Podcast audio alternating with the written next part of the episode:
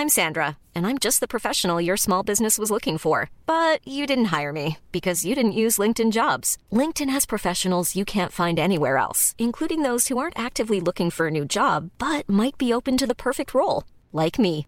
In a given month, over 70% of LinkedIn users don't visit other leading job sites. So if you're not looking on LinkedIn, you'll miss out on great candidates like Sandra. Start hiring professionals like a professional. Post your free job on linkedin.com/people today. Heraldo Radio, con la H que sí suena y ahora también se escucha.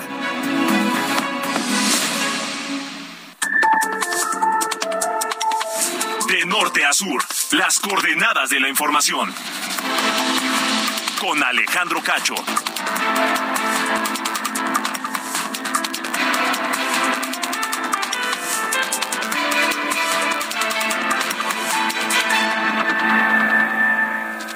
Buenas noches, amigos de norte a sur. Los invito a que vayan a festejar este 15 de septiembre las fiestas patrias en el Zócalo de la Ciudad de México. Este año, la agrupación norteña Los Tigres del Norte será la encargada de ponerle sabor y ritmo a esta celebración tan importante para los mexicanos. Acudan en compañía de la familia y disfruten este concierto gratuito que iniciará en punto de las 8 de la noche y va a continuar después el grito de independencia.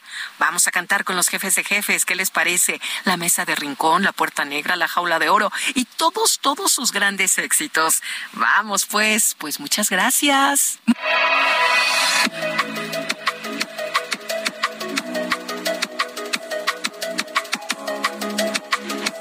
Ocho de la noche con un minuto tiempo del centro de la República Mexicana. Bienvenidos, bienvenidos esta noche de miércoles 14 de septiembre de 2022 a de norte a sur, este espacio de Heraldo Radio que se transmite para toda la República Mexicana a lo largo y ancho del país, pero también más allá de nuestras fronteras a través de Now Media Radio, a donde enviamos un gran saludo. Quiero enviar esta noche un saludo particular a toda la gente latina, a todos los mexicanos que nos escuchan en Chicago, Illinois. Un abrazo fuerte para todos y gracias por estar acá, por permitirme acompañarles donde quiera que se encuentren, eh, tal vez trabajando todavía, no sé si en algún restaurante, en alguna oficina, en algún negocio propio, camino a casa, por supuesto, o tal vez ya en casa disponiéndose para descansar en esta noche de miércoles. Gracias por estar aquí. Estamos a unas horas de que comiencen los festejos patrios en la República Mexicana y en todos aquellos lugares en donde hay mexicanos orgullosos de su país y de su origen. Un abrazo fraterno para todos desde la capital de la República. Yo soy Alejandro Cacho y esta noche aquí en De Norte a Sur. Finalmente, en la Cámara de Diputados no hubo sorpresas. Se aprobó la iniciativa que presentó el PRI para pues ayudarle al presidente López Obrador y a Morena a fin de mantener a las Fuerzas Armadas, a la, a la Marina, al Ejército en las calles haciendo labores de seguridad pública. Solo hubo una pequeña modificación. Se había eh, propuesto ayer, se había metido una, una, iniciativa para que no fueran cuatro, sino cinco años prolongar la presencia de las Fuerzas Armadas, de, la, de militarizar las calles, la seguridad pública. No, quedó en cuatro. Será hasta el año 2028, según se aprobó hoy por gran mayoría en la Cámara de Diputados. Eh, pero eh, se espera ahora a ver qué dicen en el Senado de la República, porque en el Senado se tomará la última decisión y ahí en el Senado no la tiene fácil Morena, aunque Ricardo Monreal, el eh, coordinador de los senadores eh, de Morena, se ha comprometido a negociar, cabildear, hacer política con todos los grupos parlamentarios a fin de lograr eh, los votos necesarios y que pase también esta iniciativa que permitiría eh, la presencia militar en las calles en labores de seguridad pública hasta el año 2028. Esta noche hablaré aquí de norte a sur con Luis Espinosa Cházaro, el eh, coordinador de los eh, diputados del PRD, luego de esta votación y de esta aprobación el día de hoy.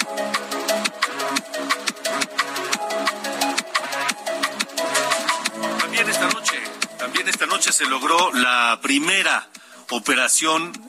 Fíjense, esto es una gran, gran, gran noticia. Platicaremos con el doctor Enrique de Font Rojas. Él es médico especialista en neurocirugía del Centro Médico ABC. Y él, junto con el doctor Javier Terrazo Loch, del Centro Especializado en Epilepsia del Centro Médico ABC, han hecho un gran avance, han conseguido un logro enorme contra la epilepsia, contra, las contra los ataques de epilepsia que sufren cerca de 3 millones de mexicanos. Ya se logró por primera vez una operación exitosa que se utiliza para el diagnóstico y tratamiento de la epilepsia. Repito, es un éxito de los neurocirujanos Enrique de Fon Reló, por Reló, ahorita le preguntaremos bien cómo se pronuncia su apellido, y Javier Terrazo Loch, del Centro Especializado en Epilepsia del Centro Médico ABC, con quien platicaré esta noche aquí de norte a sur.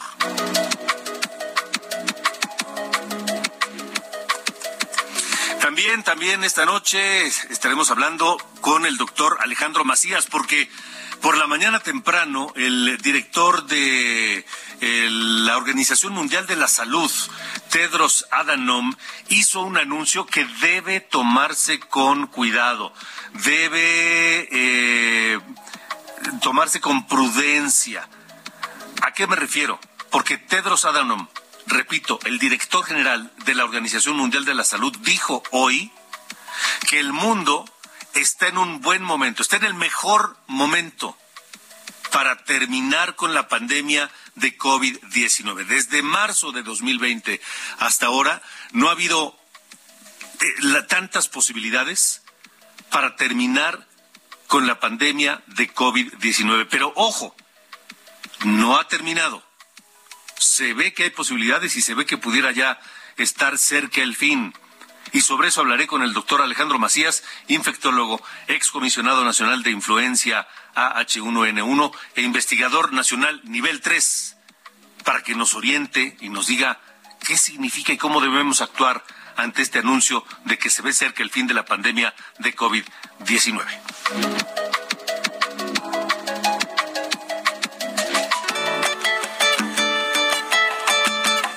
Recursos en México son pocos y son muchas las necesidades que además cambiaron tras la pandemia de coronavirus. Y sí, tiene toda la razón la secretaria de Educación, Leticia Ramírez, son pocos los recursos. La pregunta es, ¿por qué le destinaron menos dinero a la educación en este gobierno? ¿A dónde propone el gobierno invertir los recursos destinados en materia de educación. Esta noche platicaré con el doctor Marco Fernández, coordinador del programa de educación de México Evalúa y profesor investigador del TEC de Monterrey aquí en De Norte a Sur.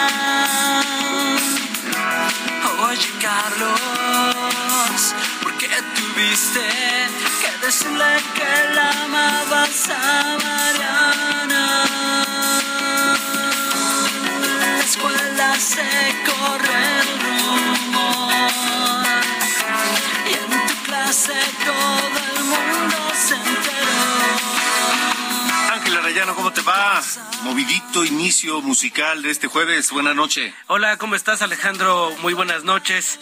Pues hoy estamos comenzando con esta canción llamada Las batallas de Café Tacuba, un tema de 1992 inspirado en aquella novela corta de José Emilio Pacheco, Las batallas en el desierto, ¿recuerdas, no? una historia ambientada ya en las épocas del presidente Miguel Alemán que narraba él pues un romance prohibido que pues si usted lee el libro y después escucha la canción de las batallas de Café de Café Tacuba ahí está lo encuentra porque lo sintetiza pero estamos escuchando a Café Tacuba por Pues fíjate que Rubén Albarrán, el vocalista, fue muy criticado. Pues agredió a un venerable anciano, ¿cómo ves?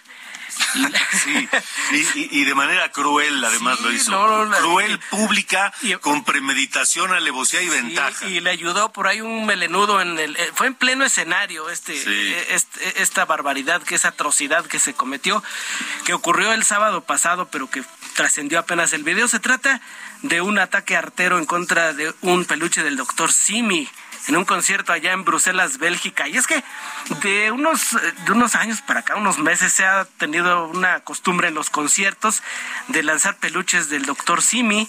Según se dice que esto se volvió un fenómeno que tomó fuerza durante un festival en el Corona Capital allá en 2021 con una cantante llamada Aurora que pues ahí se hizo acompañar de un, de un doctor Simi y pues le gustó a la gente y ya los, los avientan a los conciertos. Hace algunas semanas hubo una polémica con el grupo Ramstein de Alemania porque decían que no lanzaran peluches y pues todo el mundo los abuchearon. Y en cambio, por ejemplo, hace la semana pasada que estuvo Iron Maiden, pues lo, lo arropó con, con gran cariño a los muñecos del doctor Simi. Pero vamos a escuchar cómo, cómo fue esta agresión de Rubén Albarrán en contra del el doctor Simi allá en el concierto. Muchas gracias, el detalle es muy bonito, pero la verdad es que odio al doctor Simi. Perdón, ¿eh? Muchas gracias, muchas gracias. Querían sangre. Así es. Pues ahí está, fue criticado Rubén Albarrán contra el doctor Simi que hasta apareció en el funeral de la reina Isabel, ¿no? Sí viste, ¿no? Que le pusieron una ofrenda sí, por todos lados. Sí, sí, bueno, pues eso, Amy Winehouse, algo de, pues de lo que vamos a estar escuchando también en esta noche, Alejandro.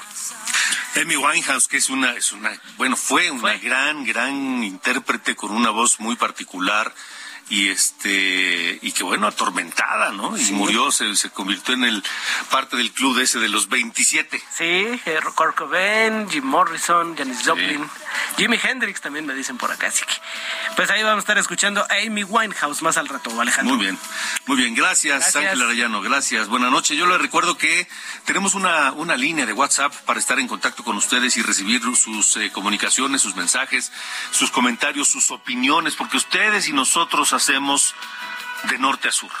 Ustedes y nosotros estamos aquí reunidos de lunes a viernes a las 8 de la noche para comentar los temas, para analizarlos, para discutirlos, para reflexionarlos juntos los asuntos que nos interesan, que nos afectan verdaderamente en nuestra vida diaria. Nuestro número de WhatsApp es 55 45 40 89 16. Lo repito, 55 45 40 89 16. Ahí recibimos sus mensajes, sus opiniones y todo lo que nos quiera decir. 8 con De norte a sur, con Alejandro Cacho.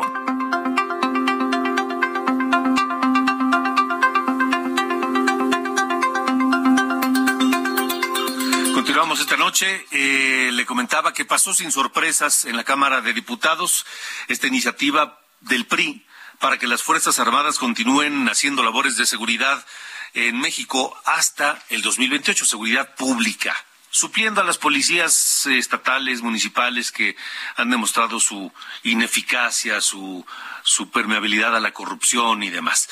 En un comunicado conjunto, el Partido Acción Nacional y el Partido de la Revolución Democrática han informado esta noche que con esta aprobación se pone en grave riesgo el sistema democrático, el respeto a los derechos humanos y coloca a nuestro país al borde de la dictadura aseguran que el PRI faltó a los compromisos firmados en las elecciones de 2021, por lo que después de que este dictamen se discute en el Senado, se decidirá, se discutirá cuál será el futuro de la alianza va por México. Le agradezco esta noche al coordinador del PRD en diputados, Luis Espinosa Cházaro, que nos acompaña aquí de norte a sur.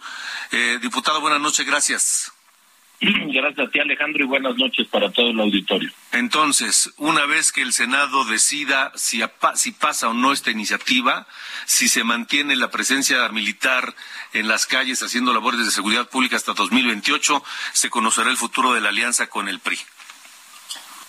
Sí, porque tenemos que esperar a que los senadores del PRI, que ya han externado una posición, pues eh, tomen la decisión de si quieren cumplir la palabra empeñada, y no solo empeñada, sino firmada por su dirigente nacional, Alejandro Moreno, o eh, van a votar en congruencia con lo que hemos nosotros planteado que era una moratoria constitucional en contra de la militarización del país. Entonces, no adelantaremos vísperas, esperamos que el PRI en Senado sea más congruente que en Cámara de Diputados y que podamos retomar por exigencia de la gente pues esta coalición que, había venido siendo exitosa y que hoy de manera repentina pues el PRI falta a lo, a lo pactado. Ahora, eh, ¿qué pasaría si en el Senado el PRI le pone un freno a esta iniciativa. Eh, claramente el PRI está dividido. Eh, la alianza sería con aquella parte del PRI que no está alineada con Alejandro Moreno, pero Alejandro Moreno sigue en la, en la presidencia del partido. En fin, ¿cómo lo están vislumbrando ustedes desde el PRD? Bueno, yo te diría que desde el PRD y el PAN, porque ambos caminamos juntos. Hoy dimos una conferencia el coordinador de los diputados del PAN y un servidor, y, y las dos dirigencias han presentado un comunicado conjunto. Esta coalición no es de los líderes nacionales, no es de Alejandro Moreno, no puede él terminar con la coalición por más allá que falte a la misma, es de la gente, es de las militancias, y la gente y las militancias en la calle, abajo, quieren que la coalición se mantenga. Yo lo que venía diciendo es que el PRI no es Alejandro Moreno Alito. Hay mucho más PRI, hay otros actores, hay otros interlocutores. Y bueno, pues por lo tanto no podemos adelantarnos a, que este proceso legislativo que hoy en Cámara de Diputados se aprobó, pues pueda ser revertido en el Senado. Y entonces corresponderá a las dirigencias nacionales pues tomar la determinación si podemos ir juntos en el Estado de México y Coahuila o ya definitivamente pues la confianza se acabó con la dirigencia nacional del PRI. Eh, ¿Podría existir la posibilidad de ir en alianza con el PRI para la elección del Estado de México, a pesar de que se apruebe esta, esta, esta iniciativa en el Senado, o definitivamente todo depende de lo que ocurre en el Senado? Yo te diría que más bien depende de lo que los estados eh, determinen. Cuando menos en el caso del PRD, para el Estado de México, para Coahuila, escucharemos a nuestra militancia. Y los militantes en Coahuila y en el Estado de México eh, desean que la, la coalición continúe como lo habían adelantado, saben que la única forma de derrotar a Morena pues es con la coalición y aquellos que de pronto le hacen el juego a Morena pues no están con la coalición, están haciéndole el juego al oficialismo. Eh, pero no me quiero adelantar, Alejandro, lo digo con mucha claridad. Ah, eh, hemos dicho que esperaremos que, que pase en el Senado la próxima semana seguramente y luego habrá alguna reunión entre la dirigencia del PAN y del PRD, los coordinadores tanto en el Senado como en la Cámara de Diputados para determinar, insisto, si podemos continuar o ya son más las dudas que las certezas que tenemos con, con la dirigencia del PRI. Pero entonces, definitivamente, si el Senado le pone freno a esta iniciativa y deciden continuar con la alianza, pues ya no se podría confiar igual en la palabra y compromisos del presidente de ese partido, de, Alejandro Moreno. Pues eh, efectivamente, no puedo negarte que hay ya una falta de confianza eh, del presidente Jesús Zambrano y de un servidor a lo que habíamos firmado, no solo en la coalición legislativa, sino posteriormente, ya hace unos meses, en la moratoria constitucional. Y peor aún, hoy al aire hay un spot del Partido Revolucionario Institucional, que yo supongo que Alejandro Moreno autorizó, que dice no a la militarización del país, está al aire hoy en sus tiempos oficiales. Y una semana después que votamos en contra de militarizar la Guardia Nacional, pues viene esta iniciativa en la que el PRI vota con Moreno, que te lo digo con toda claridad, pues yo no acabo de entender. No, y, y, no solamente esto, sino la reacción del propio Alejandro Moreno una vez que se concretó esta votación, esta aprobación por mayoría con el voto del PRI, aplaudiéndole a la diputada Yolanda que presentó la iniciativa y, incluso diciéndole chingón Yolanda, chingón, una, una cosa así, es ya hasta hasta suena provocación, ¿no? Mira, no le falla Alejandro Moreno a la coordinación del PRD y del PAN en la Cámara de Diputados. Le falta a 21 millones y medio de votos que en 2021 dijeron queremos un contrapeso democrático al autoritarismo que Morena con sus mayorías presenta. Cada quien que se haga responsable de sus votaciones, y habría que preguntarle a Alejandro Moreno, pues por qué votaron así cuando hace una semana habían subido a la tribuna a decir con toda claridad que estaban en contra de la militarización del país. Yo insisto, soy muy respetuoso del grupo parlamentario del PRI, pero que sean quienes expliquen eh, por qué este cambio repentino. Sí. Eh, en, los medios, en las columnas, en la percepción, en la calle, en las, en las, en las conversaciones de café, está, está la idea de que esta, este viraje del PRI fiel a Alejandro Moreno por instrucciones de Alejandro Moreno se debe a que el gobierno de López Obrador pues lo dobló, logró eh, someterlo por las eh, amenazas que hay en su contra de carpetas de investigación y denuncias penales contra Alejandro Moreno. ¿Ustedes lo ven así también? Yo te diría que tiene que él responder a esa pregunta, sin evadirla. Lo que te puedo decir es que cuando vino la reforma eléctrica y en estos periodos, las presiones no solo son para el PRI, también las hay para el PRD, para los diputados del PRD y para los diputados del PAN. Por lo tanto, nosotros lo, lo que te puedo decir por los diputados del PRD es que más allá de las presiones, de las ofertas, de cualquier cuestión, nosotros nos mantuvimos hoy con lo que habíamos pactado y firmado entre los tres partidos, que cada quien se haga responsable de sus votaciones y que explique las causas de por qué lo hicieron. Me dices que felicitó a la diputada que presentó esta iniciativa, yo la había escuchado hablar de temas diversos como los de discapacidad, como los de urbanismo, algunos otros temas. No sabía yo que la diputada que presentó la iniciativa era experta en materia de seguridad nacional, pero ahora me entero pues que, que así fue.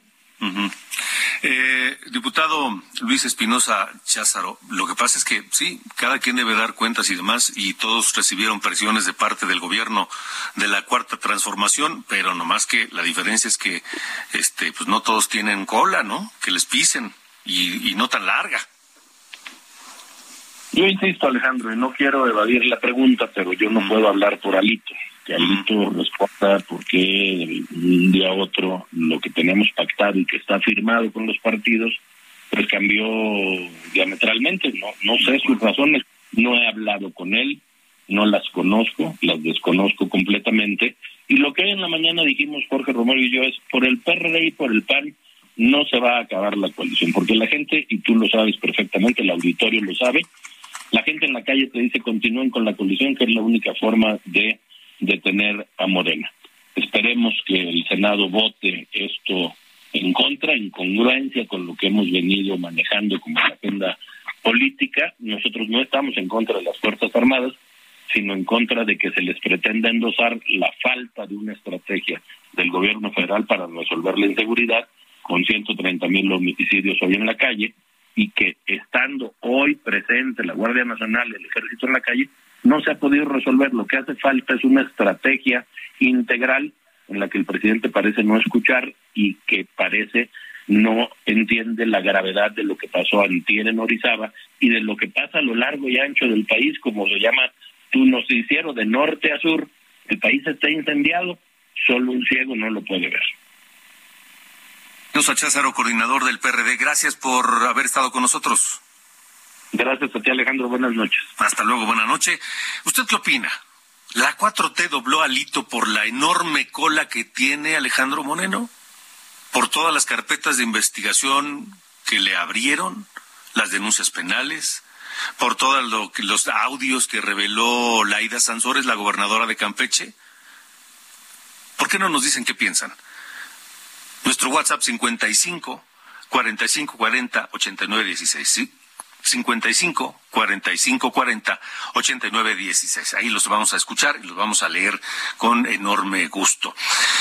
Pues vamos a la pausa. Va a haber lluvias, va a haber lluvias eh, importantes en unos eh, días más y después de la pausa le vamos a decir dónde. Mientras escuchemos a Amy Winehouse. Esta mujer que nació en Londres el 14 de septiembre de 1983 y murió a los 27 años en julio de 2011. Back to Black, tercer sencillo de su segundo álbum de estudio. Amy Winehouse. Vamos a una pausa y regresamos con más.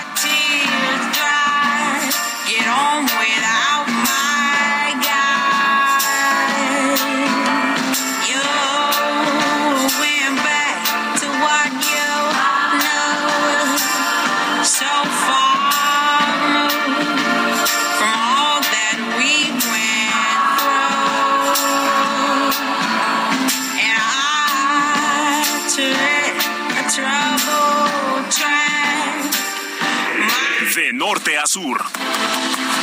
Con Alejandro Cacho.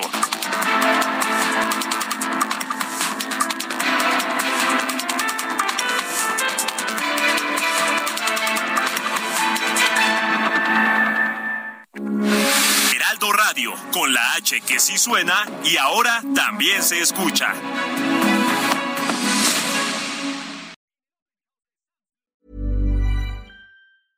Ready to pop the question? The jewelers at BlueNile.com have got sparkle down to a science with beautiful lab grown diamonds worthy of your most brilliant moments. Their lab grown diamonds are independently graded and guaranteed identical to natural diamonds, and they're ready to ship to your door. Go to Bluenile.com and use promo code LISTEN to get $50 off your purchase of $500 or more. That's code LISTEN at Bluenile.com for $50 off. Bluenile.com code LISTEN.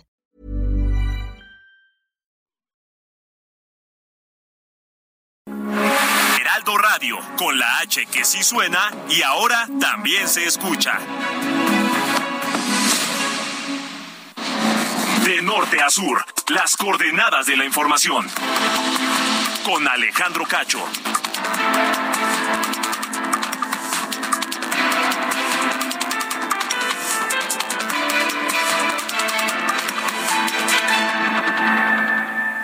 Buenas noches, amigos del Heraldo Radio. Los invito a festejar este 15 de septiembre las fiestas patrias en el Zócalo de la Ciudad de México. Este año, la agrupación norteña Los Tigres del Norte serán los encargados de ponerle sabor y ritmo a esta celebración tan importante para los mexicanos. Acudan en compañía de la familia y disfruten este concierto gratuito que iniciará en punto de las 8 de la noche y continuará después del grito de independencia. Vengan a cantar con los jefes de jefes. La mesa de Rincón, La Puerta Negra, La Jaula de Oro y todos sus grandes éxitos. Muchas gracias. Regresamos a la información.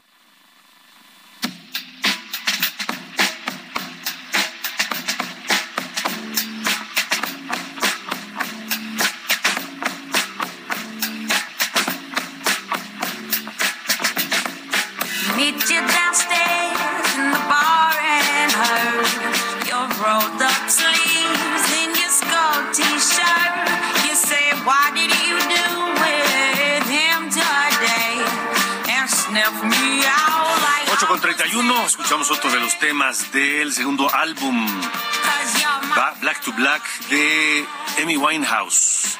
Un álbum de 2007 y hoy estamos recordando a esta extraordinaria cantante británica, londinense, de vida sumamente atormentada, víctima de las adicciones, eh, que nació el 14 de septiembre de 1983 y murió a los 27 años el 23 de julio de 2011. Amy Winehouse, y esto es You Know I'm No Good.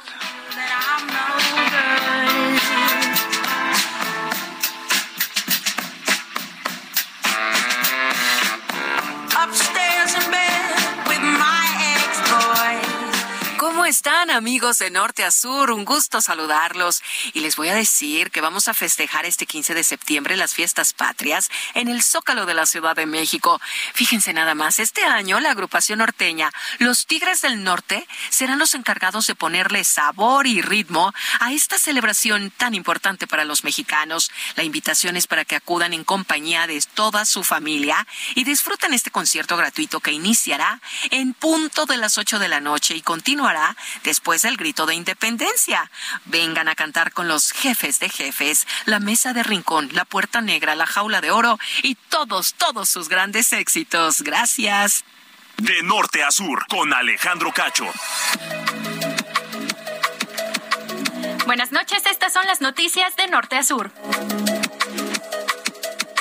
El ex senador panista Jorge Luis Lavalle Amauri, acusado por Emilio Lozoya de recibir sobornos para aprobar la reforma energética del sexenio pasado, saldrá hoy del reclusorio norte en libertad condicional. En audiencia celebrada ayer, un juez federal le sustituyó la medida cautelar de prisión preventiva justificada por la aportación de un brazalete electrónico. Por falta de pruebas, un juez federal con sede en Tamaulipas absolvió al expresidente municipal de Iguala Guerrero, José Luis Abarca, por la desaparición de los 43 normalistas de Ayotzinapa. Sin embargo, Abarca seguirá recluido en el penal de máxima seguridad del Altiplano porque está acusado de otros delitos como delincuencia organizada, lavado de dinero y del homicidio del activista Arturo Hernández. El fiscal general de San Luis Potosí, José Luis Ruiz Contreras, informó que aumentó a cuatro el número de muertos tras el incendio en el centro de rehabilitación Arca de la Nueva Vida y tres más se encuentran graves por quemaduras e intoxicación. San Martín Texmelucan, Puebla, se desplomó un tanque elevado de agua, obra que había sido inaugurada apenas el lunes y que dejó dos muertos y causó lesiones a cuatro personas más. Mientras en Cuernavaca, Morelos, se derrumbó un paredón en la colonia Los Pilares. Elementos de protección civil han logrado rescatar a cuatro personas que quedaron atrapadas dentro de sus casas, entre ellas un menor de edad. Viernes 16 de septiembre, el Aeropuerto Internacional de la Ciudad de México suspenderá sus operaciones de aterrizajes y despegues de las 9 de la mañana a las 2 de la tarde para facilitar las maniobras aéreas militares de los festejos para el Día de la Independencia, informó el aeropuerto en un comunicado.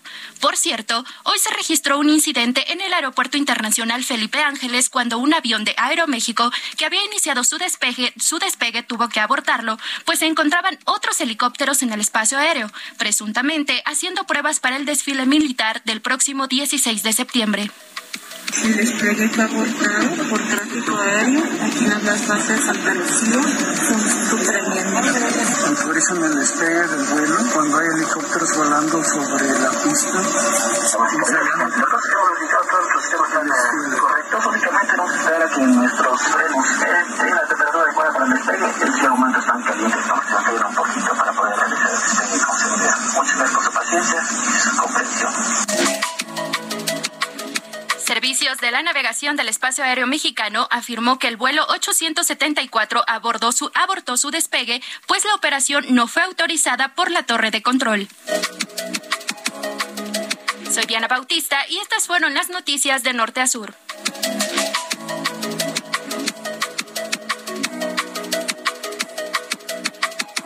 De norte a sur, con Alejandro Cacho.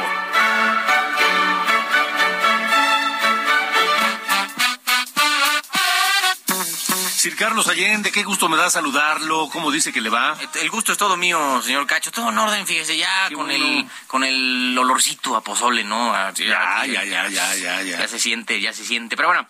¿De, pollo o de, o de, Yo, la neta, me aviento este mixto, así de cabeza y de maciza. de cerdo. Como debe, como debe de, porque si no, no me, me parece muy bien. Si no, así de pura maciza es como de. Eh, Sí, sí, sí, me, parece muy correcto. Pues oye, como debe de. Pero bueno. ¿Qué tenemos señor, hoy? Señor Cacho, la semana pasada les conté sobre el tema de los criterios generales de política económica, parte del eh, paquete económico que todos los años entrega Hacienda, como siendo el marco de referencia para calcular los ingresos que va a tener el gobierno federal en un año dado, ¿no? Para este 2000, para el 2023, eh, la verdad es que están pecando un poco de optimistas y usaron el cálculo más eh, favorecedor para eh, armar todo el, mamotreto que es el presupuesto y la ley de ingresos de la federación. Voy a poner un, par de ejemplos. La Secretaría, la Secretaría de Hacienda está estimando que el año que entra, en 2023, vamos a crecer un 3%, ¿no? Ese va a ser el crecimiento del Producto Interno Bruto el año que entra. La encuesta que hace Banquico a expertos de temas financieros y económicos en el sector privado creen que va a estar por el 1.3%. O sea, hay una distancia de casi, bueno, de 1.7 puntos porcentuales entre uno y otro. Y eso que se va a ver reflejado en la recaudación, porque al final saben todos nosotros que el crecimiento económico está ligado a la recaudación de dos impuestos principales, el IVA y el ISR. Entonces, si se cumple el escenario de Banjico de 1.3% en vez del 3% que propone Hacienda, estaríamos, el, gobierno estaría recibiendo 78 mil millones de pesos menos de lo que eh, tiene calculado. ¿Cómo va a subsanar eso? Con eh, pues, la más fácil es deuda, pero ya ven que luego tenemos un poquito de aberración a eso. Ahora, el tema de la tasa de interés, igual importante. Hacienda lo tiene estimado en 8.5%. De nuevo, la encuesta de Banjico al sector privado está en 9.17. Si se cumple, de nuevo, la estimación del sector privado, estaremos viendo un aumento de 202 mil millones de pesos en el servicio de la deuda externa mexicana. Y el dato más importante de todos, a pesar de tener un presupuesto de 7 billones de pesos, una cifra que no se había visto en la historia, aún así se está estimando, del presupuesto, aún así se está estimando que eh, va a haber un déficit de 1.1 billones de pesos. Es decir, van a gastarse 1.1 billones más de lo que va a tener disponible el gobierno federal como tal, digamos, en las cuentas de banco en, eh, del gobierno del gobierno nacional. Entonces, eh, esa es la cantidad más alta de déficit desde 1990 para que estemos una idea, Carlos Salinas de Gortari sería, seguía siendo presidente de este país, eh, todavía Colosio estaba vivo, o sea, eh, hace mucho tiempo que no veíamos un déficit o la planeación de un déficit tan grande como la que Hacienda estima tener el año que entra, incluso en el escenario más favorable. Ese déficit puede y seguramente va a incrementar si no se cumplen las expectativas que tiene Hacienda para el 2023. Se antoja difícil, pero bueno, ya lo veremos, ya lo veremos. Gracias, gracias, Sir Allende. Gran, gran placer, señor. Fuerte abrazo. Igualmente, buenas noches. 8 con 40. De norte a sur, con Alejandro Cacho. Mire, ojalá pudiéramos dar noticias como esta con mayor frecuencia, por lo menos una a la semana, por lo menos una a la semana, sería fabuloso. Eh, y mire, no lo voy a, no le voy a dar choro Solo le voy a decir, es posible que usted conozca a alguien que sufre de epilepsia. Hay tres millones en México nada más, 70 millones de personas en el mundo. Y las personas que sufren ataques epilépticos tienen un mayor riesgo de, mortandad, tres veces mayor que el resto de la población. Es por ello que este avance, este logro de los eh, neurocirujanos Enrique de Font y Javier Terrazo del Centro eh, de Diagnóstico y Tratamiento de Epilepsia del Centro Médico ABC es, es, un, es un avance mayúsculo y es una gran noticia. Eh, y, y yo le quiero agradecer esta noche al doctor de Font que nos acompañe y que nos explique en qué consiste este, este tratamiento. Es la primera estereoelectroencefalografía en México. Doctor Enrique de Font, gracias por haber estado, por aceptar y estar con nosotros de norte a sur. Buenas noches. Hola Alejandro, ¿qué tal? Buenas noches. Antes que nada, pues agradecerte la, invitación entre tantos temas tan importantes que tienes que tratar en tu noticiero, que le dediques unos momentos a la ciencia y a la salud, te lo agradezco. Es que esto también es muy importante, doctor. Es muy importante, e insisto, quisiéramos dar por lo menos una a la semana, una noticia así, y además logrado por médicos mexicanos, por sus propios, eh, por, su interés, por su, con sus fondos, por su, por su, por su amor a los pacientes, a la medicina. A ver, ¿de qué se trata? ¿De qué estamos hablando, doctor De Font? Sí, bueno, pues, la, introducción que diste es el contexto que, eh, pues es insuperable la forma como, como lo, lo describiste. Eh, hay más o menos entre 2 y 3 millones de personas que sufren epilepsia en el país.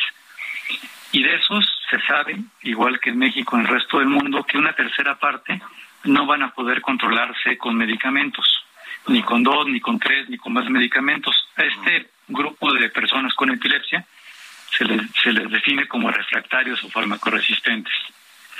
Y otra vez, una tercera parte de estas personas, aproximadamente un cuarto de millón de personas en México, requieren algún tipo de cirugía de epilepsia. Y hay dos problemas muy importantes. Uno es que primero la gente no sabe o no, no conoce que en México se hace cirugía de epilepsia. Y la otra es que la misma epilepsia tiene un estigma social diferente a otras enfermedades. Entonces, muchas veces eso complica eh, que, tengan el acceso a los tratamientos adecuados. Eh, en un grupo determinado de pacientes que son refractarios y requieren cirugía de epilepsia, que son candidatos a algún tipo de cirugía de epilepsia, con algunos estudios básicos, con una resonancia magnética, un electroencefalograma que se pueden hacer en muchos hospitales, afortunadamente del país, es suficiente para establecer el sitio de origen de la epilepsia. Este tipo de, casos se llaman epilepsias focales. Pero hay un grupo de pacientes que pensamos que tienen epilepsia focal, pero con esta primera batería de estudios no es posible determinar el sitio exacto del origen de la epilepsia y por lo tanto no podemos hacer una propuesta de tratamiento quirúrgico. Entonces, para eso se inventó este recurso tecnológico muy avanzado que se llama estereoelectroencefalografía. Esto consiste en, una vez que tenemos una hipótesis para establecer desde un punto de vista teórico de dónde se origina la epilepsia en esos casos, pero no la podemos demostrar con estos estudios de primera línea, entonces hacemos una planeación en un software, en un sistema eh, tridimensional, que planeamos en qué puntos del cerebro queremos colocar electrodos para poner para poder tener un registro exactamente desde dentro del cerebro. Entonces, cada paciente es diferente, pero por medio de esa tecnología eh, podemos introducir de una forma muy precisa, también de una forma muy delicada y completamente indolora, unos electrodos que miden menos de un milímetro de grosor, pero tienen diferentes puntos de contacto. Entonces, esto nos permite tener entre 100 y 200 puntos de registro dentro del cerebro, con un riesgo cercano al 1 1.5% y con una certeza submilimétrica. Entonces podemos hacer un registro, eh, una vez que implantamos los electrodos, pasamos el paciente a una unidad de monitoreo en la que permanecen despiertos, platicando, comiendo en la comodidad de una habitación, con los electrodos implantados durante un periodo determinado, que pueden ser desde tres, cuatro días hasta una semana o quizá más, para que podamos registrar crisis convulsivas. Una vez que tenemos esta información suficiente, ya podemos saber en estos pacientes que de otra forma no lo hubiéramos podido conocer, exactamente dónde se origina la crisis, cómo se distribuye de una forma tridimensional dentro de un circuito eléctrico y por lo tanto podemos eh, hacer una propuesta de tratamiento. También con los mismos electrodos podemos nosotros hacer un mapeo funcional, o sea, podemos saber, estimulando con corrientes eléctricas eh, muy seguras dentro de un parámetro bien establecido, qué parte del cerebro, por ejemplo, es la responsable del movimiento de la mano, de la cara, de la sensibilidad, lenguaje, etcétera, según el área donde estemos eh, registrando, igual sin ninguna molestia para el paciente en su habitación. Y después, en algunos casos, podemos, a través del mismo electrodo, se puede conectar a un generador de lesiones por calor que se llama por radiofrecuencia y podemos con este aparato, también en la habitación del paciente, sin ninguna molestia y con mucha seguridad, podemos hacer una desconexión, una lesión por calor en el cerebro, de tal forma que podemos como inactivar este, vamos a decirlo, este botón de inicio, de arranque del circuito epileptogénico, que es el responsable de causar las crisis, y hay un 75-80% de posibilidades que por medio de este recurso tecnológico los pacientes puedan quedar en libertad de crisis ya indefinidamente. O sea, lo que ustedes lograron, doctor, es hacer, a ver si lo entiendo bien, hacer un, un mapa, un diagrama de las conexiones neuronales, evidentemente en el cerebro, para saber exactamente en cuál de todas ellas se disparan las crisis epilépticas y entonces poder hacer los eh, arreglos, ajustes que eviten que eso vuelva a ocurrir. Eh, ¿Lo describí más o menos bien en palabras muy terrenales? Sí, exactamente, justamente así es. Entonces, por medio de estos delgados electrodos, podemos hacer el registro, o sea, obtener información de salida, y también podemos, en la otra dirección, de afuera hacia adentro, hacer o estimular por medio de electricidad para hacer este mapeo funcional, o hacer lesiones definitivas para inactivar o desconectar una parte muy protagónica de este circuito que es el responsable de las crisis, sin generar ninguna lesión o ningún daño neurológico. Eso es lo que buscamos. Esto es un procedimiento, no sé si llamarle eh, operación, pero llamémosle procedimiento. Es un procedimiento definitivo que evitará ya para siempre los ataques epilépticos, doctor. En, en el 80% de las personas sí se consigue ese objetivo. Hay un 20-25% que la información que obtenemos eh, no es suficiente para hacer esta propuesta quirúrgica o resulta que está en un área que le llamamos elocuente. Por ejemplo, si coincidiera que la zona de inicio de las crisis está, por ejemplo, en la zona responsable del movimiento de la mano o del lenguaje, pues en el caso de que tratara, se lesionara esa parte para inactivar la epilepsia, el costo funcional sería altísimo porque se provocaría un daño neurológico irreversible que es insostenible, ¿no? Es algo que no sería impensable. Doctor De Font, ¿me permite volverlo a invitar con más calma para platicar con más detenimiento de este gran avance que han logrado ustedes? Oh, por supuesto, claro que sí, con, mucho gusto será. Nos ponemos de acuerdo. De contigo. Muchas gracias, claro que gracias, sí. Gracias, doctor. doctor Igualmente, un abrazo al doctor Enrique de Font, neurocirujano del Centro Médico ABC. Gran, gran, gran, gran descubrimiento, un gran avance. Y, pero mire, tenemos que hablar de otra cosa y le agradezco al doctor Alejandro Macías, usted lo conoce perfectamente, el doctor Alejandro Macías, infectólogo excomisionado nacional de influenza, investigador nacional nivel 3, un hombre de los de ciencia que más pendientes han estado durante la pandemia de COVID y lo hemos invitado porque el, director de la Organización Mundial de la Salud ha anunciado hoy que se ve cerca el fin de la pandemia, pero me parece no hay que echar las campanas al vuelo. Doctor Macías, gracias, buenas noches. Hola, Tocayo. En este no hay que echar las campanas al vuelo. ¿eh? Eh, eso no cambia nada. Eh, en buena parte del mundo apenas están empezando la pandemia, de hecho. Por ejemplo, en China y en algunos lugares donde no había entrado. No va a salir al mismo tiempo en todo el mundo. En México, digamos que tenemos una posición ventajosa, puesto que mucha gente ya se infectó, muchos ya se vacunaron. Claro, pagamos un tributo altísimo y hay que aprender las lecciones. ¿eh? Pero esto de ninguna manera se ha terminado todavía sin alarmismo, hay muchas cosas que hacer. Sí. Sí, sí, sí, seguirse cuidando.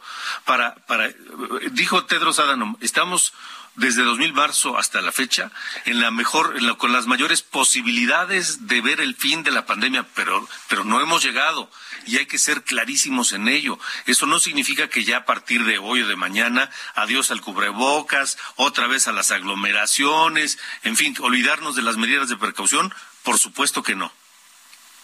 Sí, el virus no se va a ir, el virus se va a quedar. Todavía de la gente que se hace pruebas, más del 10% sale positiva. O sea, tenemos un porcentaje de positividad arriba todavía del 10% en México y no podemos decir que esto se haya acabado en México o que ya hayamos pasado una situación endémica.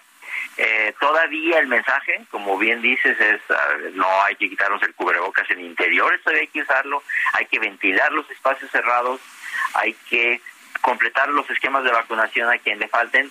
Y si vamos a salir ya a una situación mucho más controlada, pues de todos modos tenemos que esperar en breve ya la llegada del invierno, en donde seguramente el coronavirus va a co-circular con el virus de influenza y otros virus respiratorios y ya veremos qué hacer entonces también. Sí, porque no hay que olvidar que entre mayor número de contagios, mayores posibilidades de mutaciones y una mutación significa que no sabemos qué va a pasar y es tal vez volver a empezar, ¿no? Sí, de hecho, mira, esto se necesitaría que ocurriera en todo el mundo. Acuérdense que cuando viene una nueva variante, empieza a dominar en una parte del mundo y eventualmente se disemina. Ahorita estamos un poco en ascuas en ver si esa mutación que se está desarrollando en la India la BA275 que le, que le llaman Centauro o Centaurus. Vamos a ver si se va a salir de la India o no, o si se va a quedar allí. Si se queda allí, qué bueno, pero si no, si sale y se disemina en otros países, tendríamos otro pico de, de, infección.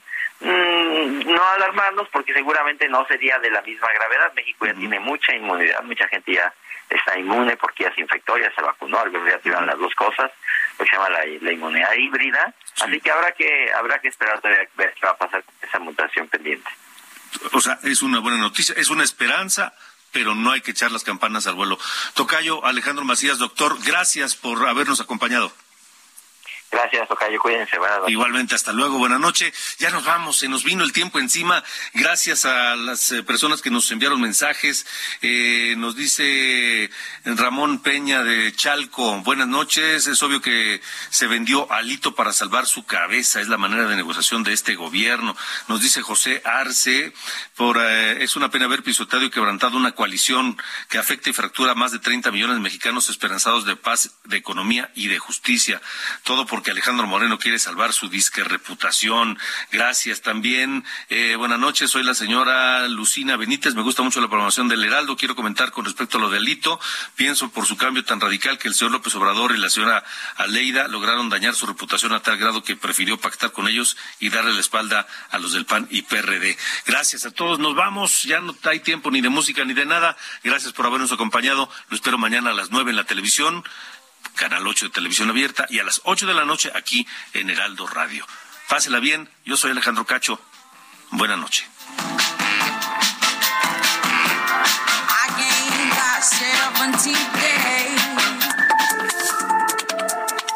Esto fue De Norte a Sur, las coordenadas de la información. Con Alejandro Cacho.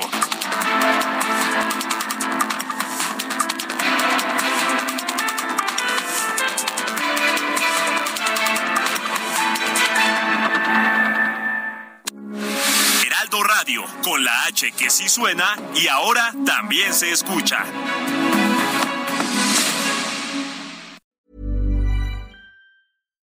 Hi, I'm Daniel, founder of Pretty Litter. Cats and cat owners deserve better than any old-fashioned litter. That's why I teamed up with scientists and veterinarians to create Pretty Litter. Its innovative crystal formula has superior odor control and weighs up to 80% less than clay litter. Pretty Litter even monitors health by changing colors to help detect early signs of potential illness. It's the world's smartest kitty litter.